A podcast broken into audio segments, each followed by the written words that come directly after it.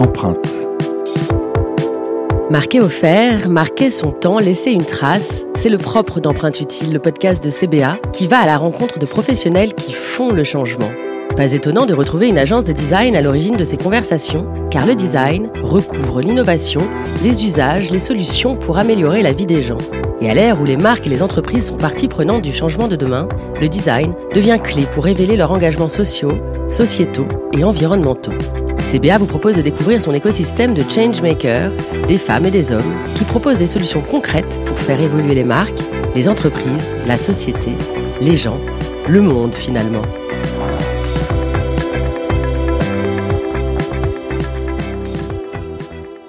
Bienvenue dans l'univers d'Empreinte Utile, le podcast de CBA. Bonjour à tous, je suis Julie Mamoumani, journaliste spécialisée dans les podcasts et curieuse des personnes et des entreprises qui mènent à un futur meilleur. Avec moi aujourd'hui, Arthur Mamoumani, professeur à l'Université de Westminster, architecte plusieurs fois primé, fondateur de plusieurs entreprises et initiatives à succès telles que le Temple de Burning Man Festival en 2018, le cabinet d'architecture londonien reconnu, Mamoumani LTD, son Fab Pub participatif, il est aussi mon frère. Arthur a également participé à de nombreux TEDx. Vous n'avez pas encore entendu parler de cet architecte français et de ses concepts en lien avec le design utile. Ce podcast est l'occasion d'en savoir plus. Bonjour Arthur. Salut Julie. Alors toi, tu es à Londres aujourd'hui? Je suis à Londres, je suis en quarantaine dans mon appart, mais euh, voilà, on était avec mes étudiants sur Zoom, donc tout va bien. Est-ce que tu peux nous présenter et nous expliquer plus en détail tes nombreuses initiatives, euh, tout ce que tu fais pour les entreprises? Alors, je suis un architecte de profession, pas forcément très conventionnel, puisqu'on fait en effet des structures à Burning Man, par exemple. Notre approche est celle de l'architecture en tant que maker, c'est-à-dire qu'on fabrique les choses qu'on design, et donc ça nous apprend à construire, à la chose matérielle, à nous reconnecter avec les matériaux, à l'aspect soutenable de cette approche, et pour nous très importante. Oui, d'ailleurs, alors tu es un spécialiste de l'architecture paramétrique. Est-ce que tu peux nous dire un peu ce que ça veut dire, cette architecture paramétrique? Alors, c'est un, un, peu un nouveau mouvement qui s'est basé sur euh, le fait qu'on pouvait utiliser les ordinateurs, pas que comme outil, mais aussi pour générer des formes. Générer des formes euh, comme dans la nature. La nature est un processus euh, qui nous permettent de faire grandir des choses magnifiques euh, sur la base de paramètres comme le soleil, euh, la structure, le, euh, plein de choses optimales et ça devient des formes magnifiques mais qui sont basées sur des processus et des paramètres. Donc l'architecture paramétrique, c'est de reprendre cette idée de nature et de le faire dans l'ordinateur. Et alors d'ailleurs, c'est assez intéressant parce que c'est une technologie qui peut répondre à des nouvelles matières de design responsable. En fait, ça t'aide à faire des projets sociétaux et environnementaux positifs. Tout à fait. Alors pour nous, les technologies sont euh, seulement utiles s'ils aident la planète. Il n'y a aucune raison de faire de la technologie juste pour euh, la technologie elle-même. Donc euh, nous, on utilise nos machines pour pouvoir faire par exemple de la fabrication distribuée. Pour vous donner un exemple, on a imprimé des masques en 3D pendant le Covid pour les hôpitaux, ou dans le cas de l'architecture, on, imprime en 3D des modules sur place, c'est-à-dire à côté du site, pour éviter le transport et l'empreinte carbone par exemple. À Milan aussi, est-ce que tu peux nous raconter pendant la Biennale euh, de Milan ce que tu as fait, le produit que tu as utilisé? Alors, on utilise ce qu'on appelle le PLA, qui est un bioplastique fait à partir de sucre fermenté. Donc, c'est euh, du sucre euh, de canne, mais ça peut être aussi des patates, de l'amidon, euh, n'importe quel matériau qui a du sucre dedans. Et on en fait un plastique. Et le plastique est mélangé avec d'autres additifs, des pigments naturels, que ce soit des algues ou dans le cas de conifera qu'on avait fait à la Biennale de Milan, c'était du bois. Donc, on avait mélangé du bois conifère avec du bioplastique et on a imprimé comme ça la plus grande structure imprimée en 3D en PLA euh, mondial. Voilà. Incroyable.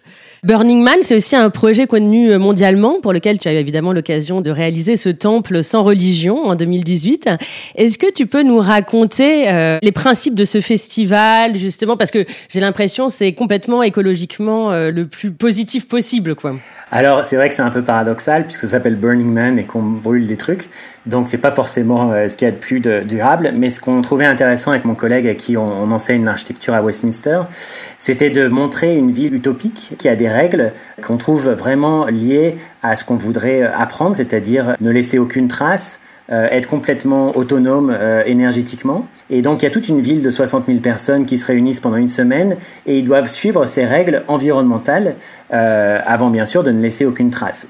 D'où le fait de brûler certaines structures, mais au final on se rend compte du carbone que ça crée et c'est pas grand chose puisque les arbres de toute façon absorbent le carbone et ce qu'on fait c'est qu'on recycle tout. Quand on est dans une ville, quand on est euh, dans une ville comme Londres ou Paris, on n'est pas du tout connecté à ses égouts. On n'est pas connecté à sa centrale nucléaire à côté. On ne sait pas combien elle produit, combien on dépense. On est vraiment déconnecté de ce qu'on mange, de ce qu'on consomme.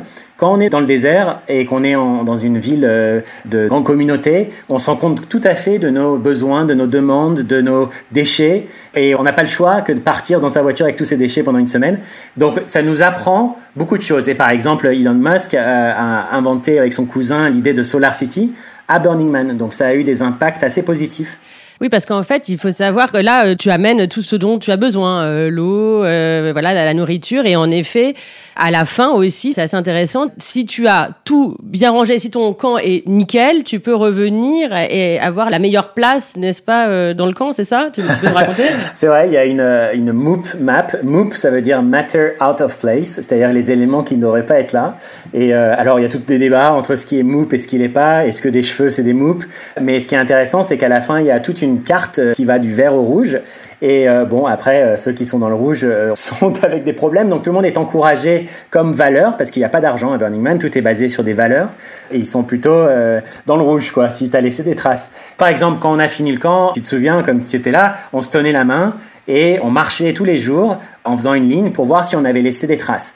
Et donc on devait ramasser n'importe quoi, que ce soit un petit morceau de nouille euh, qui est tombé du dîner ou euh, une vis. Et du coup ça nous permettait tous ensemble d'avoir une sorte de rituel environnemental dans le camp. Parce qu'à la fois, tu y es allé pour faire le temple, mais avant, tu y as emmené tes élèves à chaque fois. Donc voilà, c'est aussi quelque chose que tu fais avec à la fois tes élèves et euh, à la fois pour tes projets architecturaux. Euh, toujours dans la lignée du design responsable, tu as lancé euh, ton Fab Pub collaboratif et tu es à l'origine d'une plateforme qui s'appelle We Want to Learn, qui permet aux étudiants de construire leurs projets dans le monde réel. Est-ce que tu peux nous raconter ce que c'est, ce que tu as voulu faire avec ça? Alors, quand on nous a demandé d'enseigner à Westminster, j'avais euh, à peu près 28 ans et je pensais que j'étais encore un peu trop jeune pour enseigner. Et je voulais apprendre et permettre aux autres d'apprendre avec moi. C'est peut-être un peu bizarre, mais c'était autant euh, l'enseignement que c'était l'apprentissage de tout le monde. Et c'est vrai qu'avec Internet et les accès à la connaissance, on eût espéré que Internet aurait rendu tout le monde euh, beaucoup plus intelligent, mais c'était un peu l'ambition de We Want to Learn, c'est-à-dire que on va tous apprendre ensemble. Et donc on partage nos découvertes tous ensemble. Tout le monde peut poster leurs découvertes, leurs projets. Euh, j'en parlais avec mes étudiants juste maintenant. Ils sont devenus les auteurs. Chacun qui rejoint notre master peut devenir les auteurs de cette plateforme. Et après, ce qu'on leur dit, c'est que s'ils ont des idées, s'ils veulent construire par exemple une structure innovante, on peut les aider à lever les fonds on peut les aider à réaliser ces projets. Donc plutôt qu'être un architecte qui cherche du boulot, qui est au chômage, qui lutte et qui est à la fin de la chaîne alimentaire des promoteurs immobiliers, on se dit qu'on va tout inverser et qu'on va essayer de venir avec des idées qui ne sont pas basées forcément sur le profit, mais qui sont basées sur des valeurs environnementales, etc. Et on va les aider à lever les fonds. Donc on a un étudiant qui a fini à Dragon's Den, par exemple, qui a levé 100 000 pounds pour son projet. On a eu euh, des étudiants qui ont fait des crowdfunding campaigns et qui ont levé plus de 20 000 pounds pour pouvoir euh, créer leur vision. Donc voilà, We Want to Learn, c'est un peu l'idée de empowered, comme on dit en anglais, empower nos étudiants. Voilà. Est-ce que c'est pour développer des initiatives collaboratives? Est-ce que c'est justement, euh, ils ont toujours un impact euh, positif pour la société? Est-ce que ça, ça fait partie de ton projet dans We Want to Learn avec tes élèves? Oui, oui, oui, tout à fait. Euh, l'idée de, tu sais, de, nos parents, on nous a enseigné les valeurs au-delà du profit. Donc l'idée de pouvoir intégrer des valeurs environnementales ou l'idée de pouvoir aider la planète à travers des initiatives privées, c'est très important parce que, enfin, nous, en tout cas, on ne croit pas en on dit en anglais pointing finger, de blâmer tout le monde et de dire vous devez faire ceci, vous devez faire cela. Plutôt, on préfère une approche euh, auto-initiée où on va créer des projets nous-mêmes pour prouver que les choses peuvent changer. Plutôt que de dire ah, vous changez, on change. Voilà. Avec toute ton expertise, est-ce que tu peux nous dire ce que c'est pour toi une marque utile pour les gens? Alors, euh, waouh, ça c'est une bonne question. L'utilité, c'est vraiment euh, quelque chose qui est très personnel. Nous, pour nous, utile, on veut dire utile à améliorer nos conditions de vie et notre planète. Pour l'instant, on est dans une situation un peu terrible où, euh, un, on est coincé à la maison parce qu'on est les victimes d'un virus qui ressort de nulle part. Et deux, ça a complètement prouvé des fragilités dans notre système. Par exemple, notre dépendance aux moyens de production externes dans d'autres pays ou notre ignorance par rapport à la provenance des matériaux ou nos vont, ou alors le fait qu'on peut euh, se retrouver sans nourriture parce qu'il y a une chaîne de production qui...